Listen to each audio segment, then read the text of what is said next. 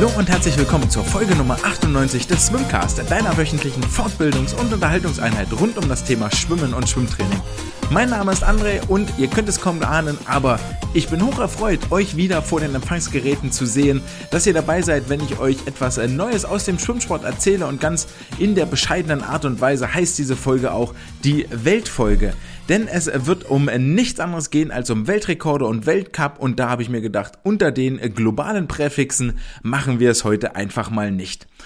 Neben diesen beiden Events werden wir uns auch damit beschäftigen, warum Kyle Chalmers vielleicht etwas unglücklich nach Toronto fliegt nach seinem Weltcup-Auftritt in Berlin. Und äh, Bevor wir damit loslegen, geht ein äh, großer, großer Dank raus an alle Unterstützer und äh, Supporter, die unter paypal.me slash äh, swimcast dieses kleine Projekt finanziell unterstützen. Ansonsten auch mit euren Einschaltquoten, mit euren Klicks, mit euren Kommentaren und Likes gebt ihr mir ein Feedback und da wir uns Folge Nummer 100 nähern, möchte ich einen Dank ausrichten an alle Zuhörenden, Kommentierenden, Unterstützenden, die hier Woche für Woche dabei sind, wenn wir uns mit den Geschehen in der Schwimmwelt beschäftigen. Herzlichen Dank geht raus an alle euch da draußen, die ihr mir hier zugeschaltet seid. Damit dann auch genug der Vorrede, kommen wir zu den Nachrichten der vergangenen Woche. Und für die Nachrichten der vergangenen Woche geht der Blick aus Deutschland einmal quer rüber über den eurasischen Kontinent, über den Ural vorbei an Moskau, ganz tief rein nach Ostasien, wo sowohl die Japaner als auch die Chinesen in den äh, vergangenen sieben Tagen ihre jeweiligen Landesmeisterschaften, Staatsmeisterschaften, Nationalmeisterschaften, wie auch immer ihr das nennen wollt, auf der Kurzbahn abgehalten haben. Und es war der Japaner Tomoru Honda, der als erster bei den japanischen Kurzbahnmeisterschaften einen neuen Weltrekord aufstellte und zwar über die 200 Meter Delfin ist er nun ab sofort in den Rekordbüchern, in den besten Listen verewigt. Nach einer Minute 46,85 hat er angeschlagen und pulverisierte damit, das kann man wirklich mal sagen, den alten Weltrekord von Daya Seto, der bei 1,28,24 stand.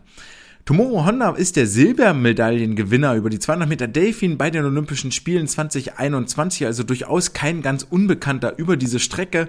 Aber die Art und Weise, wie er nun 1,4 Sekunden von der einige Jahre alten Bestmarke von Daya Seto weggeknabbert hat, ist dann doch wahnsinnig, wahnsinnig beeindruckend.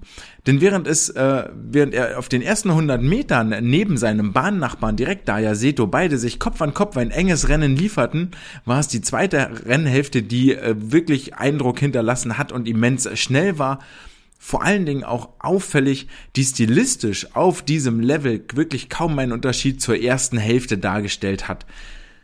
Wenn man da mal so hinguckt als äh, Laie irgendwie drauf äh, auf die 200 Meter Delfin, dann sieht das ja immer so aus, dass die 200 Meter echt großartig durchhalten, ja, nicht kein Plumps, Plumpsschlag und so weiter und so fort, wie wir das von vielen, vielen Wettkämpfen kennen.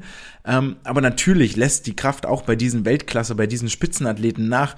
Ja, die Züge werden etwas länger, der Oberkörper taucht etwas tiefer ein, die Sportler, Sportlerinnen atmen vielleicht etwas häufiger, etwas langsamer, die Frequenz ist nicht mehr ganz so hoch, man sieht, dass der Abdruck nicht mehr so da ist.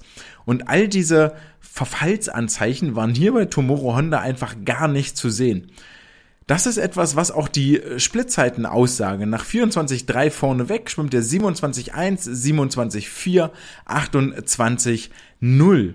Damit war er auf den ersten 100 Metern sogar eine Zehntel langsamer als äh, Daya Seto bei dem Aufstellen seiner Bestmarke, nämlich 51,4 zu 51,3 Sekunden.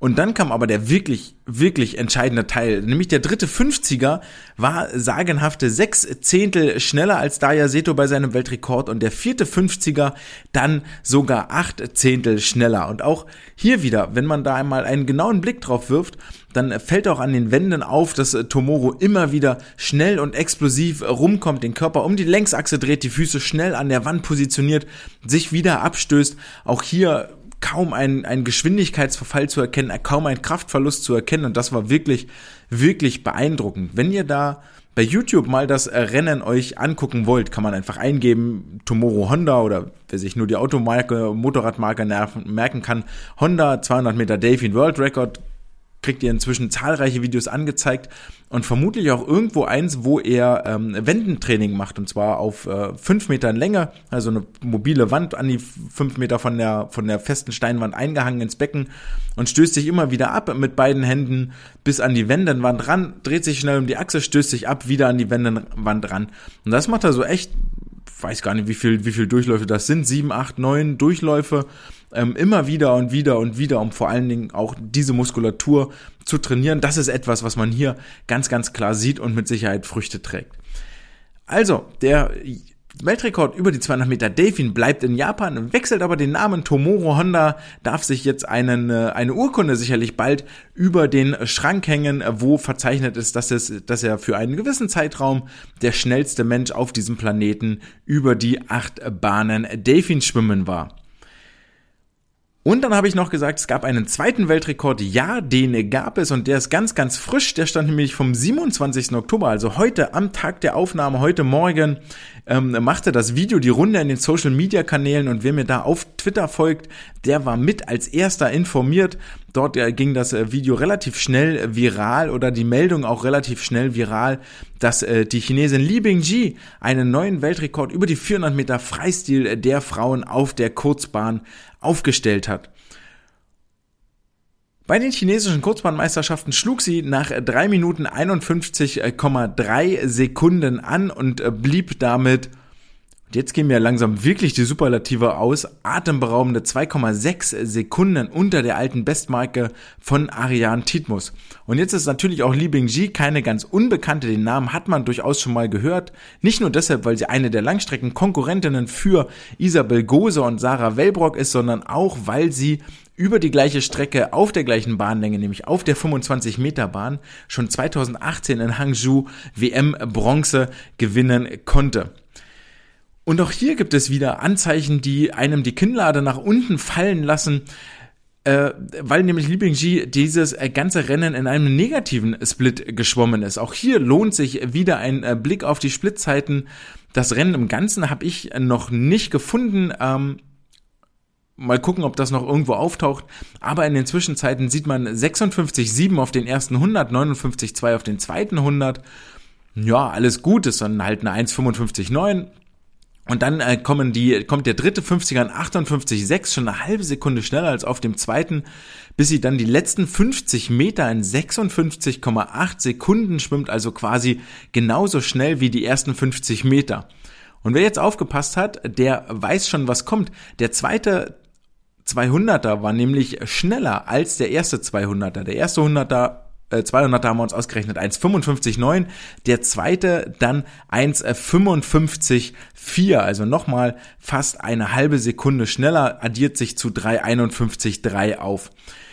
Wirklich, wirklich beeindruckend diese Leistung hier am Ende mit fliegendem Start nach 300 Metern Vollgas schwimmen nochmal genauso schnell zu sein wie auf den ersten 100 Metern ist äh, holla die Waldfee. Also wirklich, wirklich nicht von schlechten Eltern. Ob sich Li Bingji aber dann auch die Weltrekordurkunde über ihren Schrank, über ihr Bett oder wohin auch immer an die Wohnungstür nageln darf, das äh, steht noch in den Sternen, denn ähm, Robin Pla und die Freunde des Podcasts werden den Namen wiedererkennen. Ähm, der französische Sportdirektor meldet Zweifel an, ob der Rekord denn überhaupt anerkannt wird, denn auf einem kurzen Snippet, das zu sehen war vom Anschlag, der wahnsinnig unemotional sowohl von den Kommentatoren als auch von den Zuschauenden zur, An zur, zur Kenntnis genommen wurde, dass hier gerade ein Weltrekord gefallen ist, erkennt man auf diesem kurzen Snippet, erkennt man, dass die Bahn neben ihr leer war. Auf Bahn 3 schwamm keine Konkurrentin. Das ist jetzt äh, nicht irgendwie so wahnsinnig überraschend. Das passiert ja immer mal, dass irgendwie eine Bahn leer bleibt. Bei den chinesischen Nationalmeisterschaften jetzt e-, eher schwierig, das Ganze zu verkaufen, ähm, dass ausgerechnet die Bahn leer blieb. Aber okay, hat sich Sportlerin Fuß verstaucht und dann ist die Bahn leer. Hilft ja auch der anderen Konkurrentin, weil dann weniger Wellen da sind. Das Wasser ist etwas sauberer, etwas freier. Ähm, man kann viel leichter durchschwimmen, man muss nicht irgendeinen Gegenstrom schwimmen, gerade wenn man dann so eine halbe Bahn länger Vorsprung hat oder ähnliches. Die australischen 4x200 Freistilfrauen bei ihrem Weltrekord können ein Lied davon singen.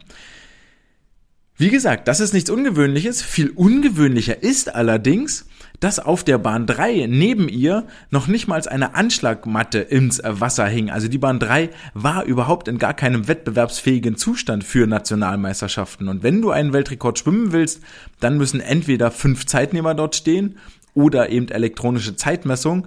Äh, deswegen war auf allen anderen Bahnen waren äh, Anschlagmatten reingehangen und äh, dann meinte Robin Plan noch beobachten zu können, dass auch die Trennleine zur Nachbarbahn auf der Bahn 5 auch eine andere gewesen sei, um eben nochmal die Wellen zusätzlich zu reduzieren. Und all das wirkt dann doch irgendwie verdächtig. Ich meine, es sei ihr gegönnt, dass sie da wahnsinnig schnell war, aber schreit danach, da ist man jetzt vielleicht auch sehr pedantisch und so genau kenne ich mich im Regelwerk nicht aus, dass sie ähm, ja, das Ganze doch schon sehr, sehr forciert haben, hier einen Weltrekord aufzustellen und Li Bingji die Umstände so einfach wie möglich zu gestalten. Nichtsdestotrotz, die 351-3 lassen aufhorchen und werfen schon mal ihren Schatten voraus auf die kommenden zwei Weltcups in Toronto in, und Indianapolis. Zu denen werden wir ganz am Ende der Folge nochmal kommen. Damit also zwei neue Weltrekorde, die ihren Eintrag in verschiedenste Wikipedia-Artikel finden werden. Herzlichen Glückwunsch nach Japan, nach China an Li Bingji und Tomoru Honda.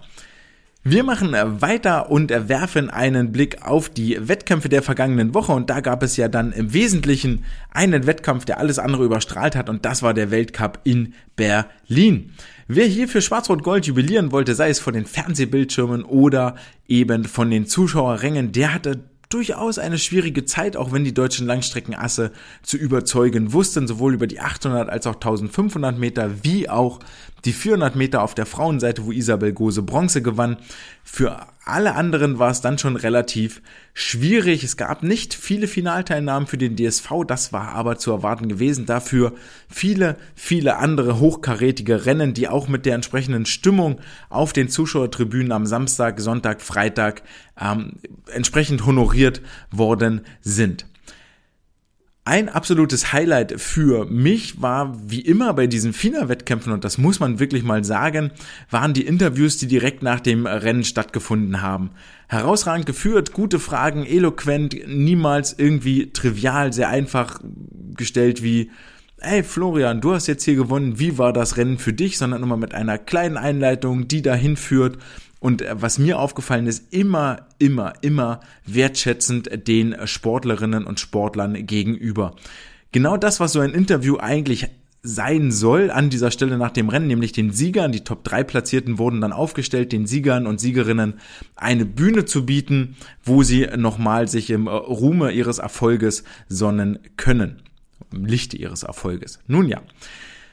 Ich glaube auch ein Großteil der Rennen, die wir gesehen haben, können wir trotz der durchaus vorhandenen Qualität als Lernwettkämpfe bezeichnen. Wir erinnern uns zurück an äh, Kyle Chalmers, der im letzten Jahr über die 100 Meter Freistil sich von Station zu Station verbessert hatte, bis das Ganze dann in einem neuen 100 Meter Freistil Weltrekord geendet hat. So, glaube ich, werden wir auch noch in den kommenden zwei Stationen Fortschritte bei Ruta Mayotit über die 100 Brust, Kyle Chalmers und Shiban Horhi über die 200 Meter Freistil sehen. Warum, wieso, weshalb, dazu kommen wir gleich nochmal drauf.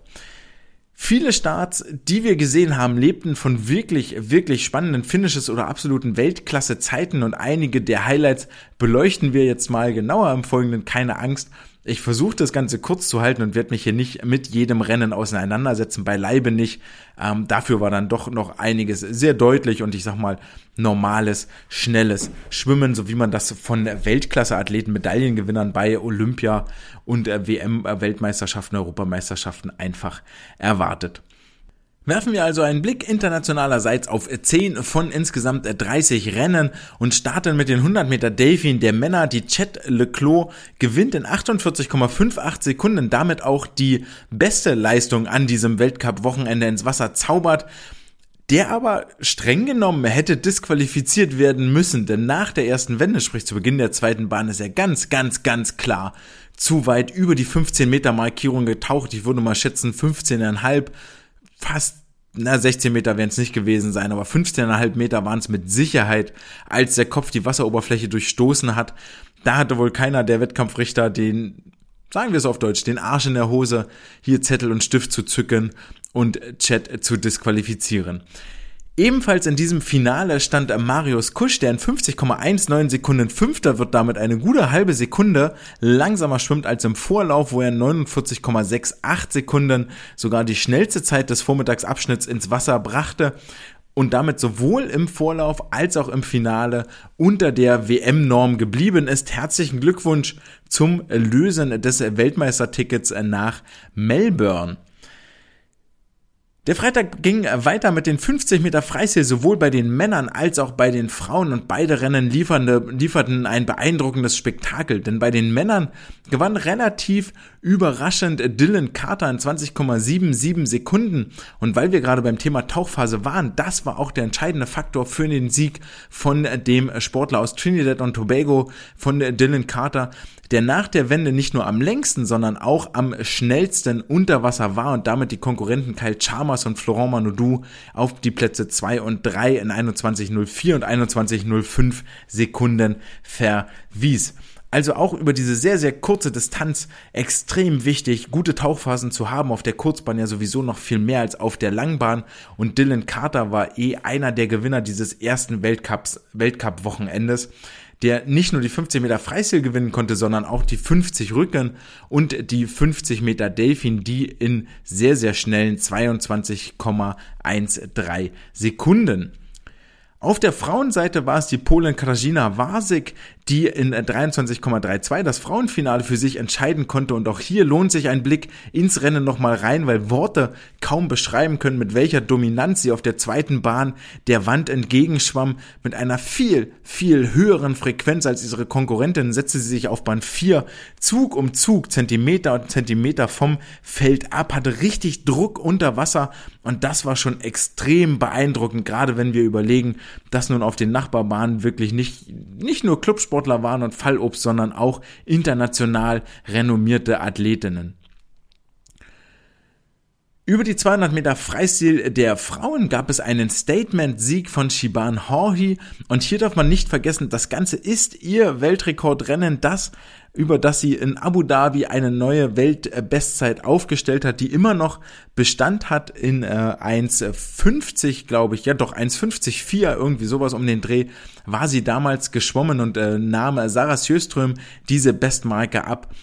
Und Shiban Horhi hatte sich irgendwie wohl auf die Fahne geschrieben, so ganz habe ich es noch nicht verstanden, äh, diesen Weltrekord zu attackieren, denn über 175 Meter sah das auch echt danach aus, war sie Kopf an Kopf mit der Weltrekordlinie beziehungsweise Linie an Hand, ähm, bevor sie dann auf den letzten 25 Metern dem hohen Tempo Tribut zollen musste. Frequenz fällt ab, sie kommt dann nicht mehr so schnell durchs Wasser und schlägt letztendlich in 1,51,36 Sekunden an, eine knappe Sekunde langsamer als ihr Weltrekordsplit, aber immer noch 2,7 Sekunden vor der zweitplatzierten Maddie Wilson, die sich auch schon Edelmetall bei Welttitelkämpfen um den Hals hängen durfte. Wenn wir einen Blick auf die Splitzeiten werfen, und das lohnt sich hier durchaus, dann sehen wir, dass Shiban auf den ersten 100 Metern sogar zwei Zehntel schneller war als damals bei ihrer Weltrekordzeit an 53,6 zu 53,8 Sekunden. Und diesen Vorsprung auf der dritten Bahn schon wieder einbüßt, eine halbe Sekunde langsamer war, also plus äh, zwei Zehntel auf die letzten 50 Meter ging und hier dann nochmal neun, neun Zehntel verloren hat dürfen wir mal ein bisschen gespannt sein, was da in den kommenden zwei Weltcup-Stationen noch passiert. Ob sie ähm, hier ihre Taktik nochmal anpasst, ob sie auf den letzten 50 Metern nochmal stabiler wird. Die 29.2 sollten wir auf jeden Fall mal im Hinterkopf behalten. Ebenfalls ein Statement gab es von Matthew Sates, dem Südafrikaner, über die 200 Meter Lagen. Hier hat er demonstriert, warum er im letzten Jahr Weltcup-Gesamtsieger war. Er gewann nämlich in 1,51,64, war vor allen Dingen beim Brustsplit 1,5 Sekunden schneller als der Rest des Feldes, was dann doch überraschend kommt, dass er hier diese Dominanz an den Tag legte. 50 Meter Brust der Männer sah Nick Fink gewinnen in 25,86 Sekunden. Und zwar nicht etwa, weil er unbedingt der schnellste Schwimmer, schnellste Starter, schnellste Wender war, sondern weil er derjenige ist, der sich schon mal vorausschauend auf den Anschlag vorbereitet. Und auch hier empfehle ich jedem, diese 30 Sekunden Lebenszeit zu investieren, sich das Rennen nochmal anzugucken. Zeigt es vor allen Dingen euren jüngeren Sportlerinnen und Sportlern.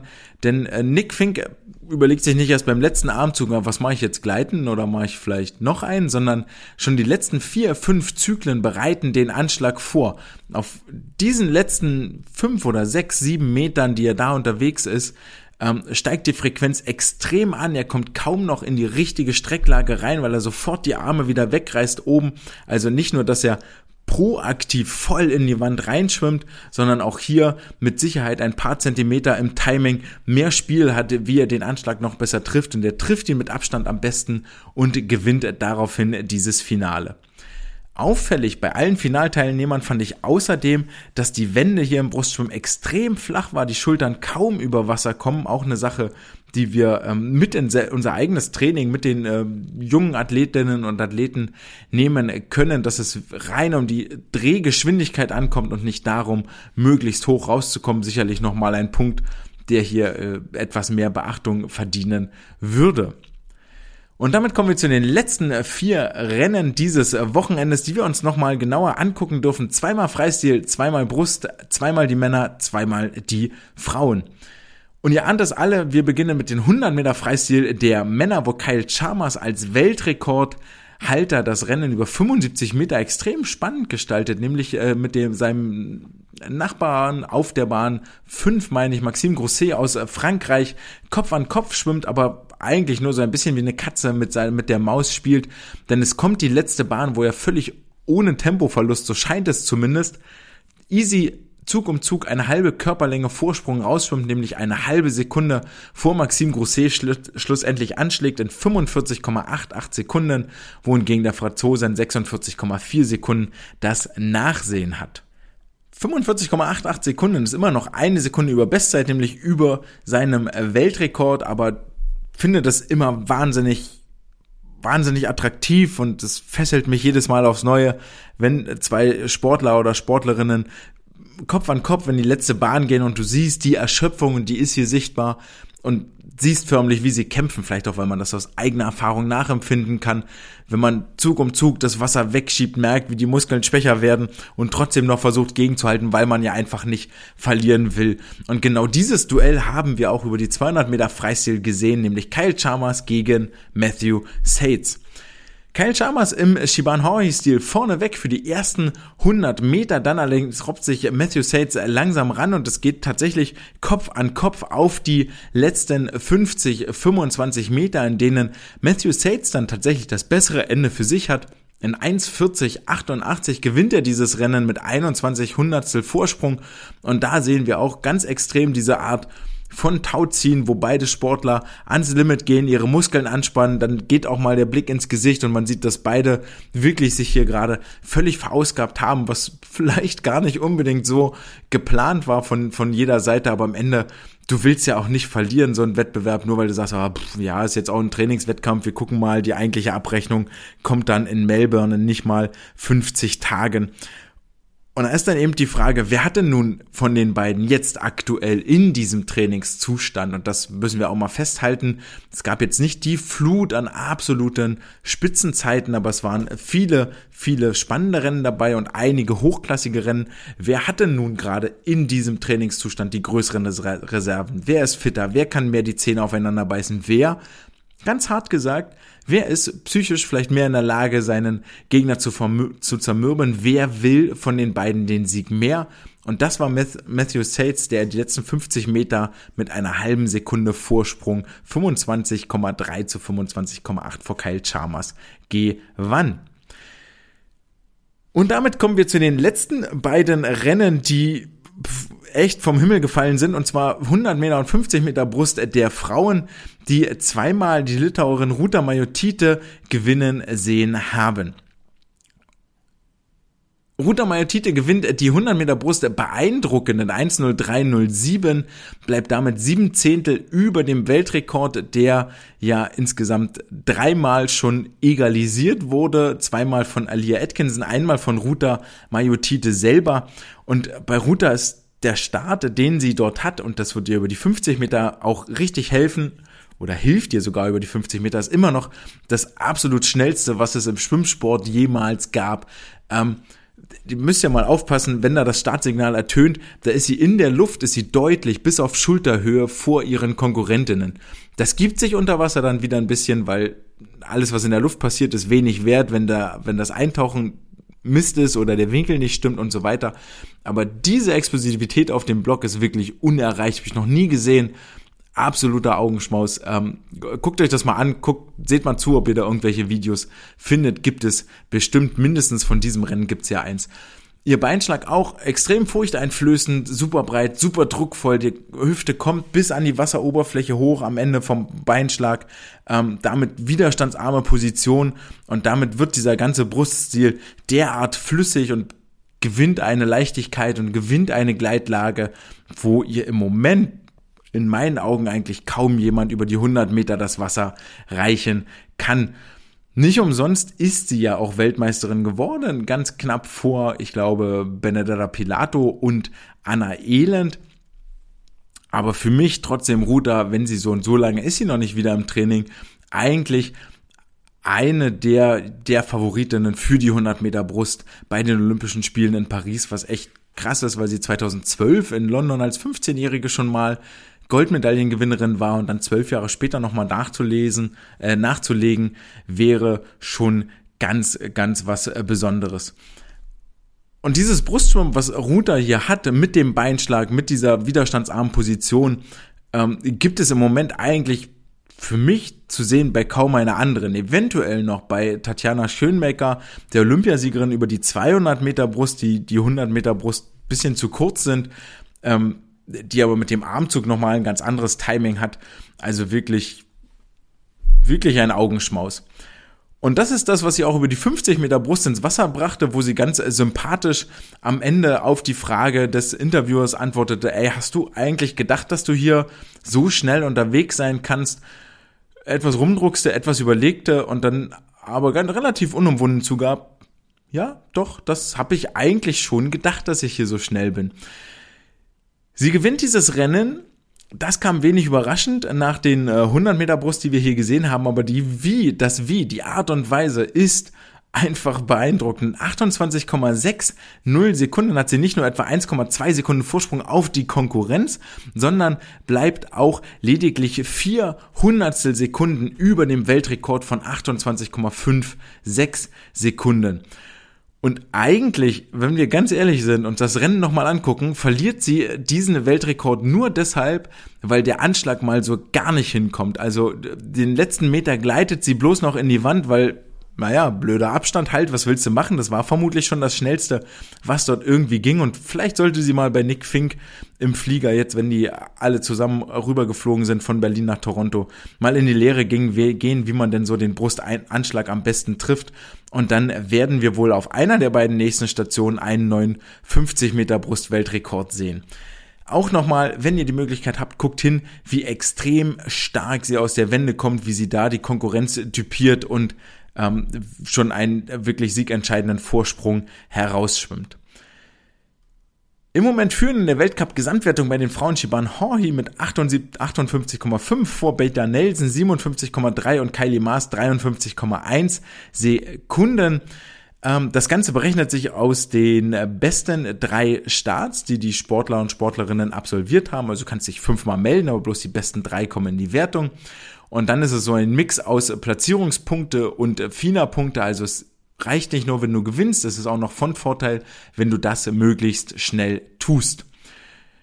Peter Nelson war auch wahnsinnig erfolgreich, gewann unter anderem die 100 Meter Rücken. Kylie Maas war auch sehr, sehr erfolgreich über die Rückenstrecken, aber jetzt nicht so sehr, dass wir uns da die Rennen nochmal extra angucken sollten. Auf der Männerseite haben wir über alle drei Erstplatzierten gesprochen. Matthew Sates führt die, führt die Weltcup-Wertung an, 58,3 vor Dylan Carter an 57,3. Trotz seiner drei Siege ist er hier nur auf Rang 2 im Moment auch eigentlich ganz witziges System. Und Nick Fink mit 57,0 Punkten. Damit nehmen wir die internationale Brille ab mit diesem schönen blauen Erdball vorne drauf und setzen die schwarz-rot-goldene Brille auf. Kommen wir zum Weltcup aus DSV-Sicht. Wie eingangs bereits erwähnt, die deutschen Starter war, die, war der erwartet schwierige Wettkampf. Viele auch sicherlich aus einem sehr, sehr anstrengenden Trainingsblock gekommen. Aus dem Höhentrainingslager ist ja immer noch so, dass wir in äh, Deutschland den Anschluss an die Weltspitze suchen müssen und nicht über die ganze Saison hinweg aufgrund einer sehr, sehr starken Leistungsbasis permanent schnelle Zeiten schwimmen können. Wir wissen inzwischen bei den Highlights, haben wir Sportler, die international konkurrenzfähig sind. Das haben wir mehrfach gezeigt, jetzt sowohl bei Olympia als auch jetzt bei den Welt- und Europameisterschaften. Aber wie gesagt, um mitten in der Saison nochmal schnell zu schwimmen, bedarf es eines etwas anderen Trainingsniveaus, einer permanenten Fähigkeit, schnell zu schwimmen, etwas, was hier noch nicht äh, entwickelt wurde, ähm, was vor allen Dingen ja auch dann ja, einfach ganz stumpf etwas, was hier noch nicht entwickelt wurde, wo uns noch ein bisschen Erfahrung und äh, Praxis, vielleicht auch Mut fehlt, wirklich mehr in die hohen Intensitäten reinzugehen und das auch über einige Jahre zu entwickeln, dass Sportler und Sportlerinnen in der Lage sind, mit ein bisschen kurzer Vorbereitung Leistungen im Weltmaßstab abzurufen. Nichtsdestotrotz gab es einige Finalteilnahmen, unter anderem über die 400 Meter Freistil. Der Frauen schwamm Gose, Isabel Gose auf den dritten Platz in 4.0019 Hundertstel, nur vier Hundertstel hinter der Tschechin Barbara Semanova, die in 4.0015 die Silbermedaille gewann. Horhi gewann das ganze Rennen. Die 4.0019 von Isabel Gose bedeuten außerdem äh, die Weltmeisterschaftsqualinorme. Herzlichen Glückwunsch dazu. Viel interessanter ist allerdings, und das tue ich jetzt mal tatsächlich ein bisschen ab, diese WM-Norm. Das ist etwas, äh, woran wir uns vielleicht ein bisschen gewöhnen müssen, aber dass jetzt ein, ein Florian Wellbrock, ein Sven Schwarz, eine Isabel Gose, eine Sarah Wellbrock eine WM-Norm schwimmen, naja, das erwarte ich für Sportlerinnen und Sportler, die ein Olympiafinale anstreben oder sogar eine Olympiamedaille, erwarte ich, dass die WM-Norm auf über eine Langstrecke da kein, kein, keine Hürde darstellt. Wir erinnern uns aber nochmal zurück, ja, nicht nur, dass Hall jetzt hier gewann in 356, 400 ist immer noch vier Sekunden weg von der Zeit von Shiban Horhi, es ist sieben Sekunden weg vom Weltrekord und inzwischen vielleicht neun Sekunden weg vom aktuellen Weltrekord von Li Bingji. Also eine richtig, richtig große Welt und ähm, ich glaube, dieser Abstand kommt nicht von ungefähr.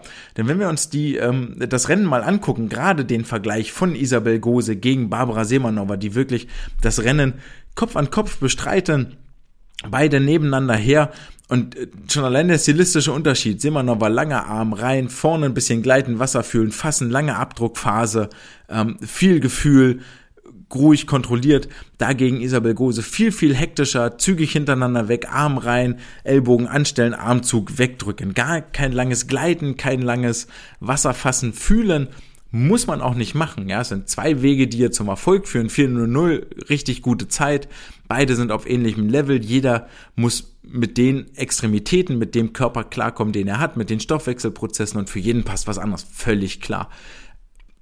Aber der, der Unterschied ist nichtsdestotrotz, ist sehr interessant und zeigt, wo man, wo, wo sich das, die, die Schwimmstilistik hinentwickeln kann und wo Trainerinnen und Trainer vielleicht auch hingucken müssen, was passt jetzt auf welchen äh, Sportler, auf welche Sportlerin. Aber wenn wir uns schon jetzt hier über die Kurzfahr Kurzbahn unterhalten, dann müssen wir immer einen Blick auf die Wände werfen. Und es macht schon einen Unterschied, ob es nur sieben Wänden sind auf der Langbahn oder ob es 15 Wänden sind auf der Kurzbahn. Und wenn ich dann sehe, dass eine Barbara Semanova nach jeder Wende quasi sechseinhalb Meter unter Wasser bleibt, nicht weil sie fünf, sechs Kicks macht und deswegen so weit taucht, sondern einfach aus einem kräftigen Abstoß, gute Strecklage, zwei Kicks und dann ist sie bei sechseinhalb Meter und eine Isabel Gose tatsächlich doch, und jetzt sage ich, werfe ich ihr das mal ein bisschen vor, sehr hektisch um die Wände rum, sich abstößt, dort mit wenig Tempo rauskommt, mit wenig Kraft rauskommt, sich natürlich genauso schmal macht, ist ja völlig klar. Ähm, und dann sind es zwei Kicks, aber halt nur vier Meter. Und das Tauchen unter Wasser ist widerstandsärmer, ist ein bisschen effizienter. Ähm, dann ist dort wertvolles Potenzial, was noch verschenkt ist. Und das fällt in diesem in diesem Vergleich, wenn beide wirklich mal nebeneinander sind, fällt das wirklich extrem auf. Sicherlich alles Dinge, die alle wissen, ja. Ähm, ähm, Bernd Berghahn wird das wissen und der ganze Staff dahinter wird wissen, dass da möglicherweise eine Schwachstelle ist und werden das adressieren. Gar keine Frage. Isabel Gose in vier Minuten damit 1,2 Sekunden über ihrer Bestzeit. Es ist wie es ist. Für die Phase der Saison eigentlich gar nicht so schlecht und ich glaube, das war schon ein sehr, sehr gutes Rennen, mit dem sie ziemlich zufrieden ist. Ebenso zufrieden wird sie über die 800 Freistil gewesen sein, wo sie Gold gewann in 8 Minuten 15, Bestzeit 808, vor Sarah Wellbrock bei ihrem ersten internationalen Auftritt nach langer Wettkampfpause, die in 823 anschlug, ebenfalls 808 als Bestzeit hat, aber mit Sicherheit auch mit diesem Rennen zufrieden war, zumal das für Isabel Gose die WM-Norm bedeutete und auch für Sarah Wellbrock die WM-Norm bedeutete. Und das ist, glaube ich, schon so ein Stück weit überraschend. Ja, hat natürlich weiter trainiert und so weiter und so fort. War bloß für uns Außenstehende jetzt eine Blackbox, die ja nicht wissen, was da im Training tagtäglich so abgeht. Aber dass äh, sie jetzt hier bei ihrem ersten internationalen Start unter WM-Norm bleibt, das äh, hätte ich nicht erwartet. Hätte ich mit etwas mehr Rost gerechnet, der da von den Schultern wieder runterbröseln muss unter dem Carbon im Wettkampfbecken. Also nochmal zwei WM-Normen. Herzlichen Glückwunsch.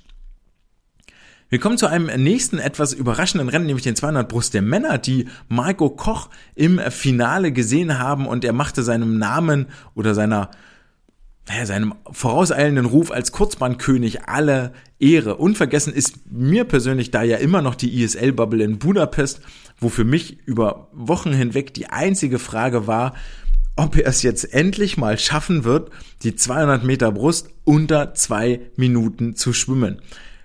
Er ist schon auf Platz zwei der ewigen Bestenliste in 2.0044, knapp hinter Anton Schubkow. Keiner von beiden ist schon mal unter zwei Minuten geblieben und das ist so dieser eine Meilenstein, der demnächst wohl noch fallen wird. Ähm, neben den eine Minute 50 über 200 Delle Langbahn von Christoph Milak, aber die zwei Minuten über 200 Brust auf der Kurzbahn, das ist etwas, was mit Sicherheit die, die, die Zeit wird nicht mehr lange stehen und Marco Koch würde ich, ich würde es ihm von, einfach von Herzen gönnen, hier nochmal richtig, richtig einen rauszuhauen. Erste 50er waren für mich ein bisschen langsam, der zweite und dritte waren dann seine absolute Stärke und er sagte dann im Interview im Anschluss, dann kamen die vierten 50 Meter und naja, da kam ich dann auch kaum noch aus dem Wasser hoch. So sah es auch tatsächlich aus. Lohn dafür ist der zweite Platz, den er belegt in 205,75, eine Hundertstel Rückstand hinter dem Sieger Nick Fink. Und ähm, da war er schon mal kurz frustriert im Wasser, wenn man da die, die Kamera kurz auf sein Gesicht draufgehalten, da saß schon die Enttäuschung relativ tief. Das Rennen wollte er mit Sicherheit gewinnen. Aber Gute Nachricht, die 20575 heißt 5 Zehntel unter WM-Norm 2062 stand die nämlich. Das heißt, Marco Koch werden wir bei den äh, Kurzbahnmeisterschaften, Weltkurzbahnmeisterschaften in Melbourne sehen. Hoffentlich. Über die 100 Meter Delfin der Frauen war es Angelina Köhler, die als Vierte 57,60 ins Ziel schwamm. Die WM-Norm damit um zwei Zehntel, ihre Bestzeit um sechs Zehntel verfehlte. Sicherlich ärgerlich hier für sie und äh, Lasse Frank in Berlin, ihren Trainer, ähm, die sich beide bestimmt mit einem Start äh, in Melbourne geliebäugelt haben. Außerdem schwamm Angelina noch über die 50 Delfin in 26,21 nur eine Zehntel über ihrer Bestzeit und über die 100 Meter Freistil unterbot sie ihre alte Bestzeit in 54,17 sogar um vier Zehntel und blieb nur in Anführungsstrichen vier Zehntel über der WM-Norm als schnellste Deutsche, die hier im Wasser unterwegs war, nach dem Rücktritt von Annika Brun. Also keine WM-Norm für Angelina Köhler, sicherlich ähm, ein bisschen traurig, aber etwas mehr Zeit fürs Training und die Zeiten sollten Hoffnung geben, denn auch die sind so knapp über den jeweiligen persönlichen Bestzeiten, die zum Teil schon einige Jahre alt sind. Doch ähm, sehr, sehr gutes Zeichen, dass sich der Trainingsstandortwechsel hier weiterhin auszahlt und äh, die Berliner Trainingsgruppe wächst und wächst und wird auch immer, immer stärker. Über die 100, über die Rückenstrecken äh, bei den äh, Männern haben wir zwei heiße Eisen im Feuer, nachdem Christian Diener aus seinen drei Rückenstarts jeweils rausoptiert ist, also hier gar nicht in äh, Berlin am Start war, waren das Marek Ulrich und Ole Braunschweig, die die deutschen Fahnen hochgehalten haben. Marek Ulrich rutschte als ins Finale über die 50 Meter Rücken rein, war eigentlich nach den Vorläufen nur Neunter, dann gab es eine Abmeldung, er war mit dabei auf der Randbahn, belegte dann hier in 23,49 Sekunden den, weiß ich jetzt gar nicht, fünften Platz, sechsten Platz, irgendwie sowas, völlig egal, blieb aber auch in dieser Zeit 26 Hundertstel unter der WM-Norm. Hurra, wir haben einen weiteren WM-Starter, der hier nach Down Under fliegen wird.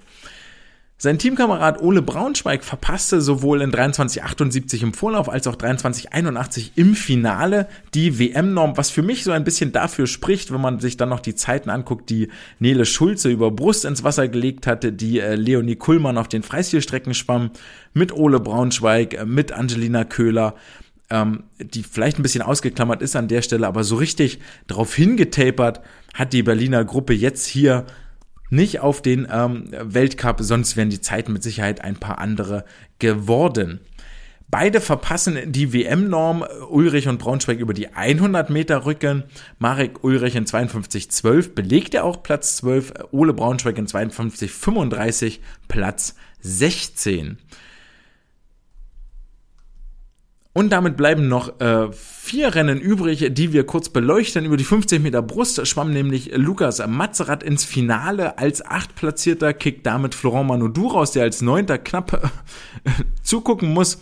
Schwimmt im Finale in 26,87, drei Zehntel über der WM-Norm und 37 Hundertstel über seiner Bestzeit.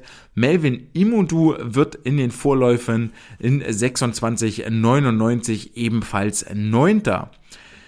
Lukas schwamm dann noch über die 100 Meter Brust in 59,01, verpasst die WM-Norm um 1,4 Sekunden und auch seine Bestzeit sehr, sehr deutlich. Auch hier scheint das wieder zu sein. Sehr, sehr intensiver Trainingsblock hinter sich, noch nicht in allerbester Form und dann reicht es nicht für die Teilnahme an den Welttitelkämpfen.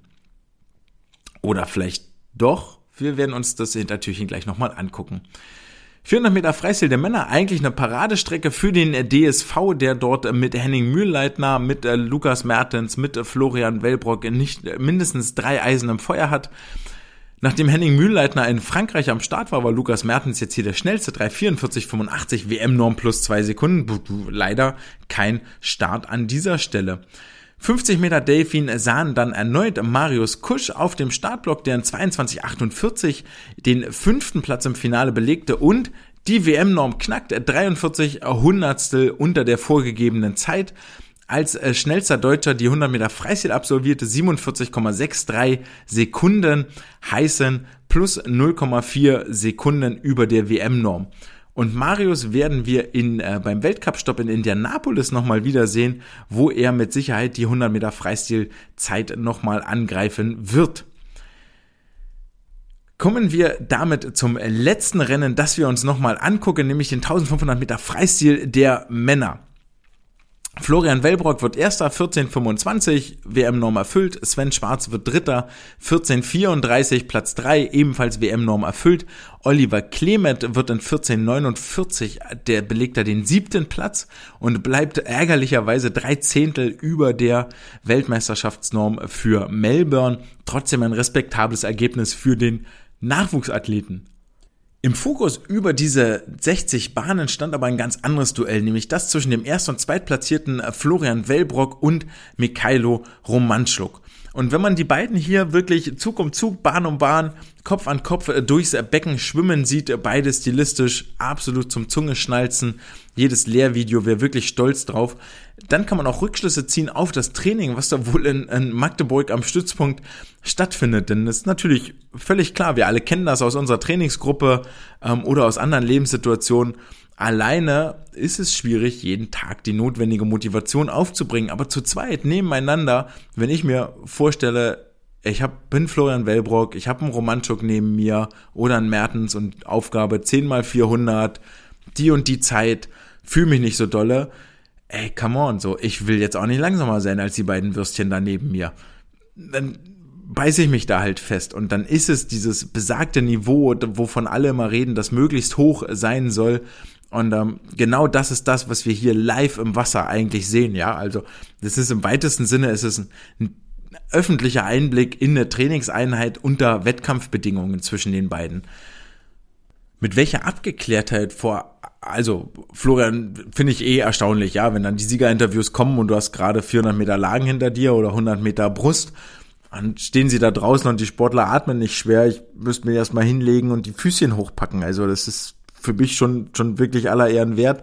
Ähm, steht dann auch Florian Wellbrock da, steht äh, Sven Schwarz da, steht Romanchuk da und ähm, alle drei sehen jetzt nicht wahnsinnig angestrengt aus oder pumpen wie die Marienkäfer.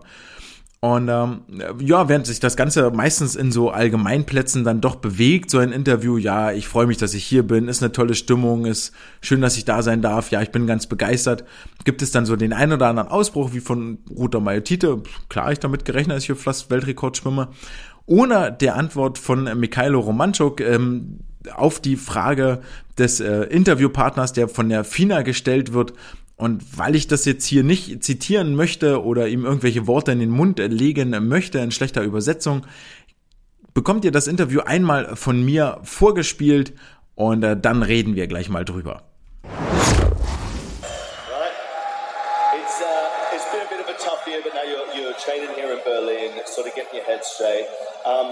How has that process been for you to sort of build up to, to these races with everything that's sort of been going on? in the middle? First of all, I would like to say thank you to Germany for their support, for Florian, for Bernd, the coach, for all the team. Uh, thanks a lot, and uh, I would like to say that the war is not finished, and uh, thanks to yeah. Ukrainian army that it's possible for me to compete in this competition, to also to defend my country. And uh, yeah, thanks everybody for support, and thanks Florian for this amazing race. Ja. Hier sind mehrere Sachen für mich relativ, ziemlich beeindruckend, nicht relativ, sondern wirklich ziemlich beeindruckend in dem Interview. Zum einen die Abgeklärtheit von Romanchuk, die Frage des Moderators einfach komplett zu ignorieren, zu sagen, ja gut, zuallererst möchte ich mich bedanken und dieses, diese Antwort, die richtig Wumms hat hinten raus, einzuleiten mit diesem unverfänglichen, ja, ich will erstmal Danke sagen und dann antworte ich gleich auf deine Frage. Ach übrigens, deine Frage ist mir völlig egal, sondern hier, wir haben immer noch Krieg und es ist immer noch scheiße und es ist immer noch Unrecht, was hier passiert.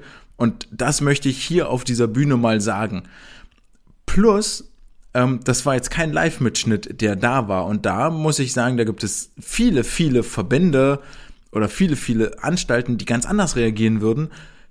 Dieser Part ist drin geblieben. Den hat die FINA nicht rausgeschnitten, den hat die FINA nicht rausgekürzt. Es wäre ein leichtes gewesen, dieses Interview live, okay, aber dann im Real Life auf YouTube müssen wir das ja vielleicht nicht unbedingt hochladen. Das haben sie nicht gemacht. Also sie sind, ich finde das absolute Souveränität. Absolute Souveränität. Nachdem die FINA über Jahre vermutlich völlig zu Recht Schelte bekommen hat für all den Scheiß, den sie gemacht hat. Ähm, und da war viel nicht Gutes dabei. Finde ich in den letzten Jahren zum einen mit dieser Weltcup-Serie als auch jetzt mit dieser Geschichte ähm, schon schon interessant, dass sie Romanchuk diese Bühne geben und diese Bühne auch lassen und das nicht eben im Nachgang nochmal rausschneiden. Ähm, das haben wir bei der einen oder anderen Dankesrede ja des öffentlich-rechtlichen Rundfunks äh, schon anders erlebt. Also wirklich, ähm, da steckt richtig Bums dahinter und hat in meinen Augen auch ein bisschen zu wenig Aufmerksamkeit erfahren. Aus dem, gerade aus dem Grunde wollte ich das jetzt hier nochmal vorspielen. Ähm, wenn dort schon mal jemand den, äh, das Wort ergreift, dann soll er diese Bühne auch haben. Recht hat er ja auch mit dem, was er sagt. Kommen wir wieder zum Tagesgeschäft, gehen wir darüber und ähm, haben damit die deutschen Rennen abgeschlossen, die so berichtenswert bemerkenswert waren bei diesem Weltcup. Und wir haben äh, zusammengefasst einige WM-Quali-Normen gesehen, die so echt nicht zu erwarten waren. Also ähm, zum einen war noch relativ überraschend, dass Marius Kusch hier auftaucht in Berlin mit der festen Maßgabe vermutlich, sich für die WM zu qualifizieren, weil ein Start dafür war Pflicht. 50, 100 Meter Delfin ist ihm die Erfüllung der Normzeit auch gelungen. Dazu gesellt sich Mar Markus, Maro, Marco Koch über die 200 Meter Brust. Dazu gesellt sich noch Marek Ulrich über die 50 Meter Rücken. Dazu kommen Isabel Gose 400, 800 Freistil, Sarah Wellbrock 800 Freistil, Florian Wellbrock, Sven Schwarz 1500 Meter Freistil. Damit ist das Team für die Weltmeisterschaften vollständig, nee, war halt, war, äh, uh, äh, Stückchen zurück. Damit ist das Team für die WM vielleicht doch nicht vollständig. Denn jetzt wird's interessant. Ähm, vielleicht auch ein kleiner Fehler meinerseits, so viel ähm, Ehrenrettung oder so viel ähm, Disclaimer, so viel Offenbarung muss hier sein. Das Team kann nämlich durchaus weiter wachsen.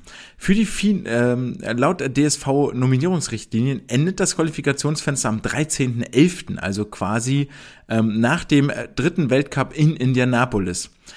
Aber Trotzdem gilt die Regel, wenn du als DSV-Aktiver bei der WM dabei sein möchtest, dann musst du beim Weltcup in Berlin starten. Und hier wird schon das erste Mal interessant, weil wir nämlich in, am kommenden Wochenende, also jetzt äh, Freitag, Samstag, Sonntag, in Toronto auf dem Startblock Anna Elend und Joscha Salcho sehen werden die dort ins Weltcup-Geschehen eingreifen und dass Anna Elend die Brustnorm schwimmen wird, das steht wohl tendenziell außer Frage. Da sind wir uns alle einig. Und da wird der DSV schon echt hart überlegen müssen, lade ich Anna ein oder lade ich sie nicht ein, weil sie nicht in Berlin war, weil die College-Zeit schon wieder läuft, die Vorlesungen laufen und man eben nicht so eben schnell nach Berlin rüberfliegen kann. Was für eine bananige Quali-Kriterium ist das eigentlich? Des Weiteren kommt erschwerend hinzu, dass der Nominierungstermin für den Nominierungsausschuss, wer also bei der WM teilnehmen darf, der liegt am 24.10. datiert. Auch hier durchaus etwas schwierig, wenn in den Quali-Richtlinien offiziell drin steht, bis 13.11. geht die Periode, aber ach, übrigens, der Nominierungsausschuss hat schon vor zweieinhalb Wochen getagt. Eieieiei. Ähm, Zusätzlich kommt noch mit dazu, also wenn man jetzt hart auf hart geht, sagst du hier, Joscha, Anna, ey, echt schade für euch, war wirklich doof so. Und tendenziell könntet ihr natürlich und Norm geschafft und Finalchance und so, aber ihr wart nicht in Berlin dabei, deswegen kommt ihr leider nicht mit. Ähm, Anders sieht's aus für Marius Kusch, der im Interview angekündigt hat, dass er in Indianapolis, dort wo jetzt seine Trainingsheimat auch äh, ist, bei seinem ehemaligen College-Kurs, dass er College Coach, dass er in Indianapolis nochmal am Start sein wird und hier vielleicht nochmal über die 100 Meter Freistil die Norm angreifen wird. Das Team kann man aber trotzdem noch größer werden, denn wer die äh, Norm auf der Kurzbahn nicht geschafft hat, aber trotzdem äh, in Berlin auf dem Startblock stand oder ins Wasser sprang, Beispiel ähm, Ole Braunschweig, Beispiel Angelina Köhler und vielleicht noch ein, zwei andere, die ich vergesse, die können trotzdem mit nach Melbourne nominiert werden, denn die WM-Qualifikation berechtigt ebenfalls zum Start in Melbourne. Also wer bei der Langbahn-WM mit dabei war in Budapest, der darf auch in Melbourne starten. Oder wer bei der EM in Rom Platz 1 bis 4 belegt hat, berechtigt ebenfalls äh, zum Start in Melbourne. Das heißt, für Ole Braunschweig oder Angelina Köhler war der Druck vielleicht gar nicht da, hier gewinnen zu müssen oder hier was Geiles schwimmen zu müssen, sondern ähm, ja, wir waren da, das reicht doch und jetzt äh, nimm uns mit, weil wir haben uns ordentlich vorbereitet und nicht für, für Berlin getapert. Des Weiteren natürlich wie immer Staffelnominierung, aber damit werden wir uns später auseinandersetzen. Kommen damit aber zum letzten Punkt des heutigen Tages, nämlich der Wissenschaft der Woche. Und diese Wissenschaft habe ich unter anderem mit den Worten angekündigt, dass äh, wohl Kyle Chalmers etwas unglücklich aus Berlin abgereist sein wird und jetzt rüber nach äh, Kanada fliegt. Denn ich habe diese Wissenschaft der Woche den äh, schönen äh, posterartigen Zeitungsartikel-Titel gegeben, Schwimmen macht glücklich. Aber nicht nur das Schwimmen als solches, das wissen wir alle, deswegen machen wir das ja, sondern ganz bestimmtes Schwimmen macht glücklich.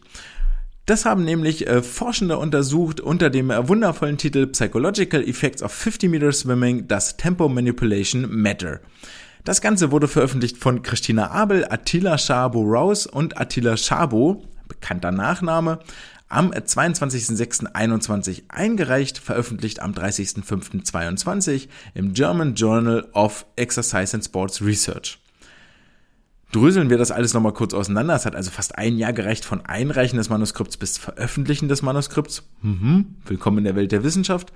Und es geht hier um die psychologischen Effekte von 50 Meter Schwimmen und die Frage, ob eine Tempomanipulation einen entscheidenden Einfluss auf die Psyche hat.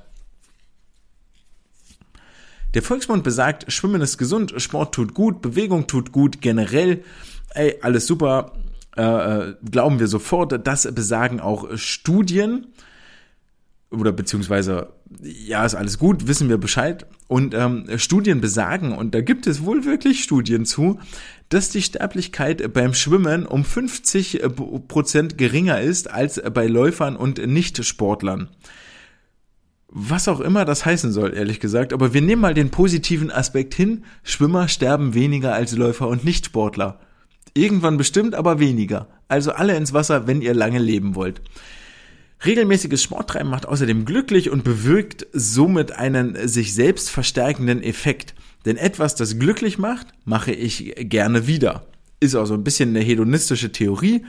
Ja, äh, Dinge, die mich befriedigen, Dinge, die mich zufrieden machen, Dinge, die mich glücklich machen, und mache ich halt wieder. Schokolade essen ist ja so ein ganz fieses Ding, aber auch Sport treiben ist so ein Ding. Deswegen entsteht ja unter anderem auch Sportsucht. Und ähm, was ich aber spannend finde, ist, was gibt es denn schon so für Studien und was gab es denn schon mal alles für Untersuchungen? Und da zeigen zum Beispiel frühere Studien, dass bereits eine einmalige Schwimmeinheit einen positiven Effekt auf das Wohlbefinden hat. So waren es Berger und Owen 1983, die 58 College-Schwimmer untersuchten, die sofort nach dem Schwimmen weniger Wut hatten, weniger depressive Symptome zeigten, weniger Confusion zeigten und dafür aber mit mehr Lebensfreude wieder aus dem Wasser gestiegen sind. Dramatischerweise verschwindet dieser Effekt schon nach der zweiten Einheit. Einmal schwimmen reicht also, um gute Laune zu haben. Es gibt so eine Deckelung der positiven Effekte. Äh, das waren jetzt aber alles Wettkampfschwimmer. Und dann hat man sich nochmal angeguckt, ähm, äh, was, wie ist es denn bei Freizeitschwimmern und Wettkampfschwimmern? Vielleicht mal Freizeitschwimmer eigentlich überhaupt keinen Spaß am Schwimmen oder Wettkampfschwimmer haben überhaupt keinen Spaß am Schwimmen eigentlich und machen das nur, weil sie müssen von ihren Eltern hingefahren werden. Und dazu haben auch Schabo 2018, die also, die auch für dieses äh, Paper hier verantwortlich sind, 2018 eine Untersuchung gemacht, die da äh, gezeigt hat, dass äh, beim Schwimmen dieser positive Effekt auf die Stimmung nur bei Freizeitschwimmern aufgetreten ist. Dann gibt es noch eine zehnwöchige Studie von Messey, veröffentlicht 2020 und soll so ein bisschen die Gemengelage jetzt mal verdeutlichen, warum ich die hier alle nenne. Denn er wies äh, damals nach, dass Outdoor-Schwimmen äh, bereits bei Novizen, also bei Anfängern, zu einem akuten und dauerhaften Rückgang negativer Stimmungen führt und zu einem Anstieg des Wohlfühlens und positiver Gefühle führt. Geil richtig, richtig gut. Und jetzt wird's ehrlich gesagt, wird's jetzt noch ein bisschen besser und damit hört es viel gut auch äh, fast auf, aber all diese Sachen äh, zaubern mir jetzt schon ein Lächeln ins Gesicht, denn angeblich bewirkt bereits die Entscheidung, schwimmen zu gehen, einen stimmungspositiven Effekt. Mit anderen Worten, wenn ich also mittags um zwölf im Büro sitze und mich schon mal denke, heute Abend Schwimmtraining mit meiner Gang, mit meiner Gruppe, dann kriege ich sofort gute Laune und bereits das hat einen stimmungspositiven Effekt. Ich muss das also nicht mal ausführen, das Schwimmen gehen, sondern schon das dran denken, dass ich bald gehen werde, sagt schon, oh, ich bin heute gut drauf. Auch hier spielt der Hedonismus wieder eine gewisse Rolle. Ähnlich äh, ist es ja auch, wenn ich mich auf Abendessen mit meinem äh, mit meiner Partnerin freue oder wenn ich äh, genau weiß, ist noch ähm, irgendwas anderes Schönes da, ich kann meine Lieblingsserie weitergucken oder treffe mich mit Freunden. Nun ja, so ist es aber auch beim Schwimmen. Schwimmen hat nachweislich einen positiven Effekt auf die Stimmung. Hurray, bereits die Entscheidung führt dazu, dass ich mich besser fühle. Hurray, und Schwimmer sterben weniger als Läufer oder Nichtsportler. Hurray, Schwimmen, geiler Sport. Aber wie das so ist mit geilen Sachen, es gibt geile Sachen und es gibt extrem gute Sachen. Und genau das macht das Paper hier. Wir versuchen also diesen super motivierenden Sport Schwimmen mal zu gucken, ob es da noch motivierender wird. Und zwar mit folgenden zwei Fragestellungen. Welchen psychologischen Effekt hat das Schwimmen von 15 Meter Freistil oder Brust bei Freizeitschwimmern? Und was bewirkt die gleichbleibende oder ansteigende Tempomanipulation hinsichtlich der Emotionen, Schwimmzeit, Herzfrequenz und empfundener Belastung? Also vielleicht etwas äh, alltagssprachlich übersetzt wie fühle ich mich nach 50 Kraul oder 50 Brust und äh, wie wirkt sich eine Temposteigerung über 50 Meter aus auf meine Emotionen, auf meine Schwimmzeitfrequenz und auf meine Belastungsempfindung. Dazu haben sich die Forschenden 48 äh, Teilnehmer geschnappt im Alter von 18 bis 68 Jahren. Davon schwammen dann 27 äh, Freistil und oder 27 schwammen Kraul und 21 schwammen Brust. Alle trainierten so 3,1 bis 4,7 Schwimmstunden pro Woche. Sehr cool. Wir haben die Forschenden das jetzt äh, gemacht. Sie haben also erstmal die, die, die Schwimmerinnen und Schwimmer schwimmen lassen, einfach eine Bahn gesagt, wie fühlt sich vorher, wie fühlt sie dich hinterher und haben dann zur Tempomanipulation eine Art Metronom äh, programmiert im Computer, einfach mit Drum and Snare, also mit ähm, Schlagzeug und ähm, haben das Ganze in einem steigenden Tempo gemacht, haben mit 72 Schlägen pro Minute angefangen, die sich dann alle 10 Sekunden um 36 Schläge pro Minute erhöht haben, sodass nach 50 Sekunden man da, die bei 252 BPM gelandet sind hieß dann tatsächlich für die sehr langsamen Schwimmerinnen und Schwimmer, dass vier bis fünf Tempoerhöhungen auf den 50 Metern stattgefunden haben. Es gab dann noch eine zufällige Reihenfolge, in welchem äh, zufällige Reihenfolge, wie die Versuche absolviert wurden, also vielleicht erst steigerndes Tempo, dann gleichbleibend vorge vor vorgegebenes Tempo und selbst gewähltes Tempo. Lange Rede, kurzer Sinn. Hypothese 1. Welchen Effekt hat das Schwimmen von 50 Meter Brust oder Freistil auf die Stimmung? In der Baseline-Messung, also einfach nur mal schwimmen 50 Meter, erzielten die Brustschwimmer 3,8 äh, Punkte hinsichtlich ihrer positiven Emotionen, wohingegen die Krauler bei 3,37 Punkten für positive äh, Emotionen verharrt sind. Also platt gesagt, die Brustschwimmer waren ein bisschen besser gelaunt als die Kraulschwimmer. Nachdem sie dann 50 Meter geschwommen waren mit einem selbstgewählten Tempo, steigerte sich das Wohlbefinden bei den Brustschwimmern auf 4,2 von 5 möglichen Punkten und bei den Kraulschwimmern von 3,8 auf 3,8 äh, Punkte von 5 möglichen.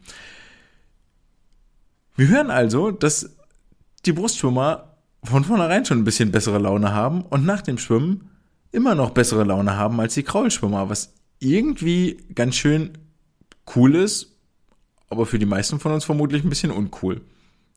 Naja. Hypothese 2, die Auswirkung der Tempomanipulation. Und hier war es tatsächlich so, dass äh, wenn die Sportler während des Schwimmens Musik hören, hatte das weder in Freistil noch in Brust eigentlich eine Wirkung auf die Schwimmzeit. Ähm, die Schwimmzeit veränderte sich im Mittel von 56,8 auf 56,3 Sekunden, also vernachlässigbar, sagen sie. Die Herzfrequenz von 115 stieg auf 117 Schläge pro Minute und äh, die empfundene Belastung von 6, sank von 6,21 auf 6,15 auf äh, dieser 10-Punkte-Skala. Also 10 ist ja das absolut höchste. Und äh, das ist relativ überraschend, dass viele, viele Untersuchungen gibt und die Forscher zählen hier vier Untersuchungen im Vorfeld auf, die da sagen, ähm, dass Musik hören beim Schwimmen tatsächlich einen ordentlichen Effekt hat auf die empfundenen Belastungen und auf die äh, Schwimmzeiten. Ähm, die Studien würde ich jetzt auch noch mal kurz auseinander klabüstern, weil nämlich die auch echt spannend sind und so wirklich zum Nachdenken anregen und mal wieder darlegen, ey, Forschende haben echt wirklich wahnsinnig viele Fragen im Kopf. Denn ähm, 2014 gab es bereits eine Untersuchung, die da gezeigt hat, dass wenn Sportlerinnen und Sportler vor dem Schwimmen, gab noch nichts Wasserfestes, deswegen musste das vorher gemacht werden, äh, fünf Minuten vor dem Schwimmen ihre bevorzugte Musik gehört haben, dann äh, sank ihre Schwimmzeit auf den nachfolgenden 200 Metern um 1,44 Prozent. Also wenn die Sportler mit Kopfhörern auf den Ohren auf die Startbrücke laufen, dann hat das durchaus seine Berechtigung. Nachweislich seit acht Jahren. 2012 was jetzt ganz spannend ist. Na gut, 2012 waren es Tate, Hoffmann und Strittmatter, die äh, die Sportler haben Musik hören lassen, während sie geschwommen sind. Und zwar 50 bis 800 Meter. Und diese Untersuchung an äh, 24 äh, Schwimmerinnen und Schwimmern führte dazu, dass sie 50 bis 800 Meter, egal welche Strecke das war, während sie Musik hörten, deutlich schneller schwammen.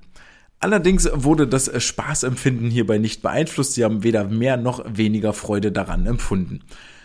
Auf der anderen Seite, wenn ich schneller schwimme, ohne dass mir das weniger Spaß macht, finde ich das eigentlich auch ganz cool und finde ich es vielleicht auch nicht so anstrengend.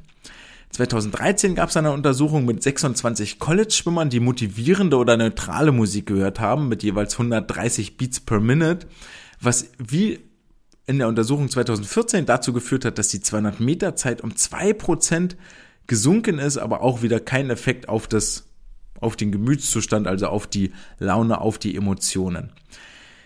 Und jetzt kommt eigentlich die wirklich, wirklich beste Studie. Und zwar von Olsen 2015. Die haben nämlich 20 junge Freizeitschwimmer untersucht und äh, haben hier herausgefunden, dass dieses Musikhören dazu führt, dass die Schwimmgeschwindigkeit über 200 Meter schneller wird. Kennen wir schon, haben wir schon zweimal gehört, ich weiß.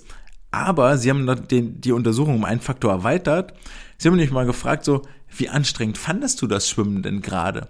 Und haben hierbei festgestellt, dass die Sportler, obwohl sie schneller geschwommen sind, wenn sie Musik gehört haben, dieses schnellere Schwimmen noch nicht mal als anstrengender empfunden haben.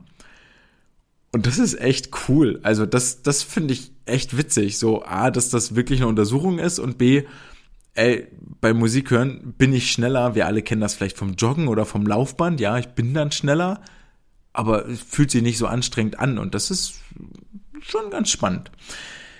Aber zurück zu unserer Untersuchung, die da gesagt hat, ey, ich kann das Tempo zwar manipulieren und dir einen Rhythmus vorgeben, aber weder wirst du dadurch schneller, noch steigt oder sinkt deine Herzfrequenz, noch findest du es mehr oder weniger anstrengend.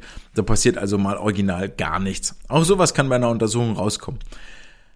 Aber die Brustschwimmer waren etwas glücklicher, nachdem sie geschwommen sind und bevor sie geschwommen sind, aber beide Gruppen, egal ob Brust- oder Kraulschwimmen, waren nach dem Schwimmen etwas mehr happy als vor dem Schwimmen. Und jetzt natürlich die Frage, warum ist das überhaupt so? Und ähm, sagen die Forschenden jetzt hier, dass es alleine das Schwimmen, die Bewegung dazu führt, dass man sich etwas besser, etwas fitter, etwas fröhlicher führt, äh, fühlt. Haben wir auch schon in den Vorbetrachtungen gesehen. Dann sagen sie, es gibt Nachweise, dass das Ausführen einer geplanten Handlung mit dem erwarteten Ergebnis zu einer positiven Stimmungsveränderung führt. Also, ey, ich gehe jetzt 50 Meter schwimmen. Ich möchte jetzt 50 Meter schwimmen, ist die geplante Handlung. Das erwartete Ergebnis erreiche ich auch. Ich bin 50 Meter geschwommen und alleine das sorgt dafür, hey, cool, ich habe was getan, ich habe was geschafft. Und was sie wiederum ausschließen, ist, dass die Probanden jetzt alleine durch, ähm, durch das experimentelle Setting ein erwünschtes Verhalten gezeigt haben, also gesagt, gezeigt haben, ah ja, natürlich fühle ich mich jetzt besser, weil dann hätten sich auch andere Parameter verändern müssen, vor allen Dingen, wenn man bei der Tempomanipulation überlegt, dass dort die Schwimmzeit gar nicht viel schneller geworden ist. Wenn eure Sportlerinnen und Sportler also das nächste Mal aus dem Becken klettern und eigentlich ganz happy sind und viel besser drauf sind als vorher, dann ist das Schwimmen selber die Schuld, also äh, Schwimmen selber ist äh, dann Schuld die Ursache für die gute Laune nach dem Training. Und warum ist Matthew States jetzt, äh, Kyle Chalmers jetzt etwas trauriger nach Toronto geflogen, als äh, er hätte nach Toronto fliegen können? Weil er nämlich seinen Start über die 50 Meter Brust einfach gecancelt hat beim Weltcup. Der war da überhaupt nicht auf dem Startblock und das hat mich persönlich so tief getroffen, dass ich ihm das hier jetzt nochmal vorwerfen muss. Hoffentlich viel weniger Vorwürfe gibt es dann nächste Woche, wenn der die zweite von drei Weltcup-Stationen durch ist. Und hier greifen in Toronto durchaus diverse College-Stars mit ins Geschehen ein. Unter anderem wird Anna Elend ja deswegen auf dem Startblock sein, weil gleicher Kontinent und ähm, Kurzbahnschwimmen mal dabei sein. Brooks Curry wird mit dabei sein, äh, den, der vielleicht den meisten auch nichts sagen wird, aber durchaus über die 50 Meter Freistil für äh, große Augen sorgen wird. Dann sind die Amerikaner und Amerikanerinnen am Start, die für ein starkes Rennen sorgen werden. Katie Ledecky unter anderem mit dabei, Coleman Stewart mit dabei, Matthew Temple dabei, ähm, Kawamoto mit dabei über die 100 Meter Delfin-Strecken. Und dann sehen wir außerdem Maggie McNeil im Wasser, die Kanadierin, die auf der Yardsbahn schon zu überzeugen wusste und hier unschlagbar ist, vor allen Dingen, weil sie so extrem starke Unterwasserphasen hat, hält auch den Weltrekord über die 50 Meter Rücken. Auch hier ist sie wieder am Start, ebenso wie über die 50 und 100 Meter Delfin. Einige interessante Rennen, wenn ihr nur selektiv Zeit habt, euch den Weltcup anzugucken, dann würde ich euch folgende sieben Rennen empfehlen, nämlich die 400 Freistil der Frauen, Katie Ledecky gegen Shiban Hori gegen Summer McIntosh. Katie Ledecky übrigens, Fun Fact, ist auch über die 400 Meter Lagen gemeldet. Über die 200 Meter Freistil wird es das Duell geben Katie Ledecky gegen Shiban Horhi. Über die 200 Meter Freistil männlich wird es das Duell geben von äh, Matthew Sates gegen Kyle Chalmers Teil 2. 50 Rücken der Frauen sehen Maggie McNeil gegen Kylie Maas, Kira Toussaint, Louise Hansen, Ingrid Will, Mary Sophie Harvey. 100 Meter Brust, äh, 100 Meter Delfin der Männer Coleman Stewart, der Weltrekordhalter über 100 Meter Rücken, gegen Chet Leclos, Shane Cassas, Matthew Temple und Kawamoto. Ich vergesse die japanischen Vornamen immer. Und äh, dann kommen die 100 Meter Brust der Frauen und das ist ein wirklich elitäres Starterfeld. Unter anderem Anna Elend hier auf dem Startblock gegen Lily King, Ruta Mayotite, Lydia Jacobi, Annie Laser. 50 Freistil der Männer, Kyle Chalmers gegen Josh Liendo, Dylan Carter, Justin Ress, Brooks Curry und natürlich 50 Meter Brust der Frauen mit Ruta Mayutite. Wird sie den Weltrekord knacken oder nicht? Ganz in diesem Sinne sage ich euch, ey, auch wenn ihr im Trainingslager seid, gebt euren Sportlern und Sportlerinnen frei zum Weltcup gucken. Es könnte sich lohnen, es gibt viel zu lernen. Es sind kurze Abschnitte, 80, 90 Minuten, keine Siegerehrung, einfach nur schwimmen und zwar die weltbesten Athleten der Welt. Aufgrund der Zeitverschiebung, Freitag, Samstag, Sonntag, ich glaube, wenn ich das jetzt richtig im Kopf habe, müsste es 12 Uhr losgehen und 13.30 Uhr zu Ende sein. Von Samstag auf Sonntag ist Zeitumstellung. Denkt nochmal dran, da könnte es sein, dass das Ganze noch eine Stunde nach vorne rückt. Bin ich mir jetzt aber unsicher. Guckt lieber nochmal nach. Toronto-Zeit geht es um 18 Uhr los und zwischen Toronto und, den, und Europa sind sechs Stunden Zeitverschiebung. Also ist es hier dann erst um 12. In diesem Sinne, Gebt euren Sportlerinnen und Sportlern frei zum Weltcup gucken. Es war mir eine Freude, euch zu unterhalten. Ich hoffe, ihr habt was gelernt, warum Schwimmen die Laune steigert, welchen Einfluss äh, Musik auf das Schwimmen und das Wohlbefinden hat. Brustschwimmer sind glücklicher als Kraulschwimmer. Ihr wisst, dass es zwei neue Weltrekorde gibt und dass es beinahe noch einen dritten gegeben hätte und warum die äh, Wettbewerbe sich wirklich lohnen anzugucken. Das war's für diese Woche. Wir hören uns nächste Woche zur Schnapszahlfolge Nummer 99. Bis dahin, ciao.